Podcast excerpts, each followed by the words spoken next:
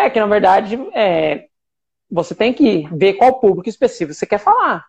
Que nem eu. Eu, né, eu lido com diversos empreendedores, já trabalhei em situações onde eu era o único preto, né? Só que nessa pandemia eu vi a necessidade de falar diretamente para esse público, público preto, que grande maioria não tem o conhecimento que os brancos têm. Isso é fato. Você pega para ver os grandes, os grandes players no mercado, olha lá os seguidores deles. Grande maioria é branco. O preto pouco se importa em querer aprender o que, que eles fazem, que eles estão ganhando muito dinheiro e eu ainda estou aqui nessa situação. E aí essa pandemia me incomodou muito. Sim, eu não sei Hã? se é, eu não sei, eu vou problematizar aqui sua fala, tá? eu não sei se é muito hum. uma questão da gente não se importar ou se é uma questão da gente não entender essa dinâmica de fato. Porque o que, que acontece? Né? É, o que as pessoas, o que dizem para a gente é que a gente não tem qualificação para ocupar determinados espaços. Só que para a gente ter Sim. essa qualificação, a gente precisa passar por determinadas etapas e determinados acessos que são tirados de nós, né? Então é um pouco é tipo assim, eu preciso do primeiro emprego mas eu não consigo o primeiro emprego porque eu não tenho experiência, porque o primeiro emprego exige experiência. Mas como é que eu vou ter experiência se ninguém me der a oportunidade de ter o primeiro emprego, sabe? Eu acho que tem, é, tem essa dinâmica também. É, quando a gente fala sobre é, grana preta, sobre empreendimento preto, quando a gente fala sobre essa projeção de pessoas pretas né, no mercado de trabalho como um todo, mas também dentro ali do universo do marketing digital, é, do universo da tecnologia, a gente tem essa, essa, esse delay aí profissional que eu acho que também perpassa, eu acho, não, eu tenho certeza, que perpassa pela questão do racismo. Então, eu, eu vou ser sempre Sim. a pessoa que vai é, problematizar, né, disso. Não, mas é, é, esse ponto de vista, mas eu já falo mesmo para provocar mesmo, é, porque é importante essa discussão. Porque, ao meu ver, foi tão enraizado na cabeça da comunidade preta que, não, esse é o seu lugar, você não consegue tais coisas, você tem que ir até determinada situação que vem passando de geração para geração. Que nem normalmente a mãe fala para o filho que ele tem que arrumar um emprego estável. Exato. É essa primeira, primeira fala, primeira, primeira fala que ele aprende. Já o, o filho do branco, não, você tem que estudar para tomar conta dos negócios da família. Exatamente. Não, você não vai trabalhar para outra pessoa. Você está entendendo? Por mais que ele coloque o filho dele lá para trabalhar no McDonald's para entender o valor das coisas, ele não quer que o filho dele fique no McDonald's. Ele quer que o filho dele entenda de negócio para que faça a empresa, nem que seja da família que tenha, ou que ele inicie um próprio negócio. É diferente o pensamento, se for Sim. analisar realmente como quer. Sim. E dentro e disso. Outra, tem uma é, outra diferença, eu vou comentar aqui em cima do que você falou. É, é, Pode, tem essa por favor. sobrevivência, né? E tem uma outra, tem uma outra questão aí também, que é o formato, né?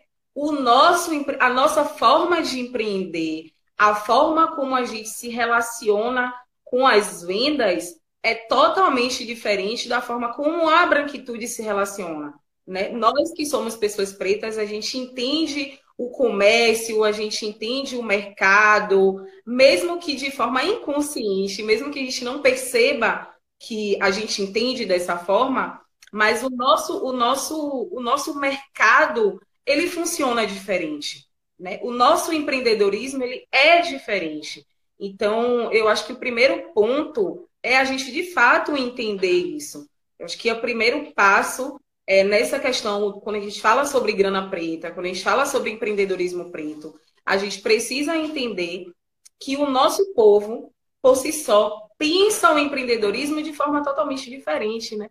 A gente começa a empreender é, para sobreviver e não para acumular capital, né?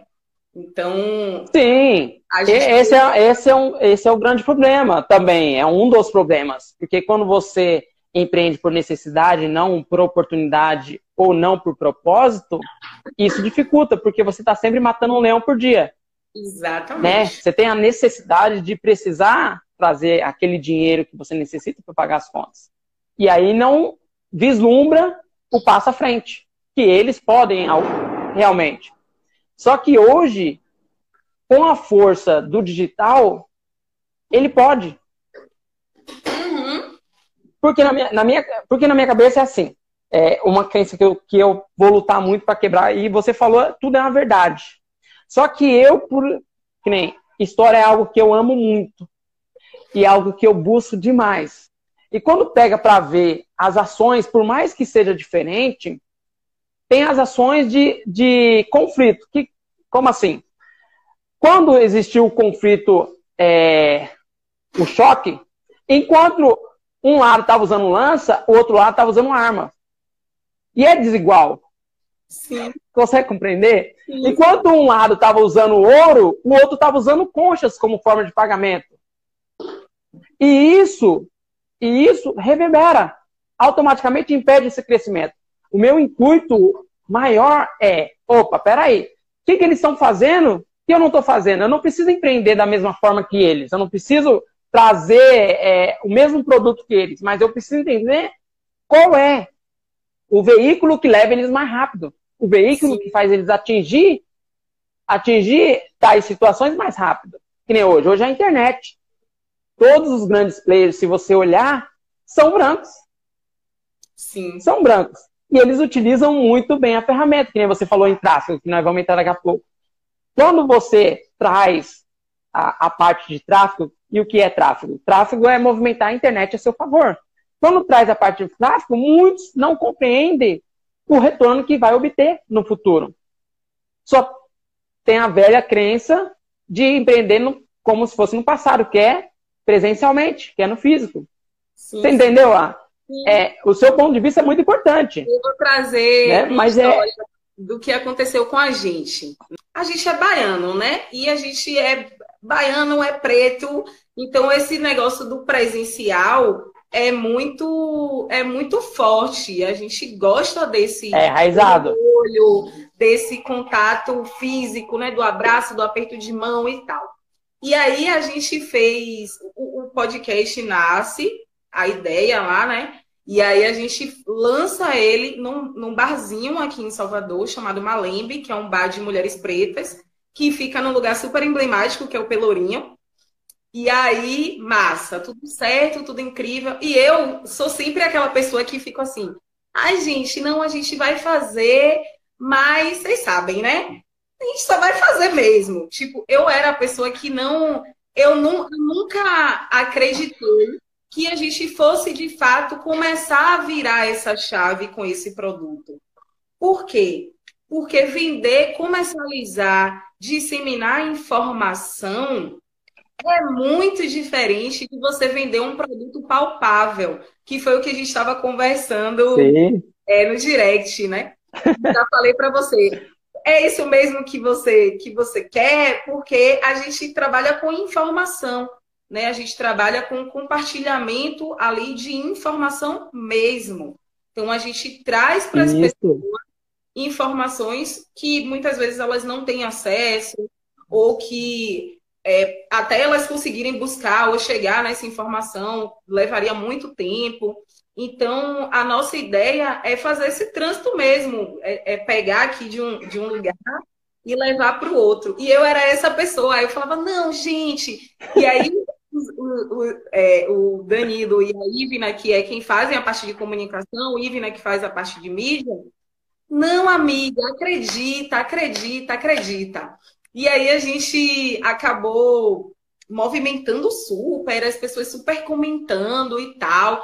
Quando chegou agora em 2020, a gente tá, fez um ano no final de 2020, né? Então a gente é um projeto muito novo em comparação ao. Sim, recente. Sim, é um projeto muito novo. E aí a gente recebeu, as pessoas são muito solícitas, as pessoas que a gente convida, né? A gente fica muito feliz com isso. E aí a gente passou no nosso primeiro edital. E aí eu fiquei assim, eu, meu Deus, é possível.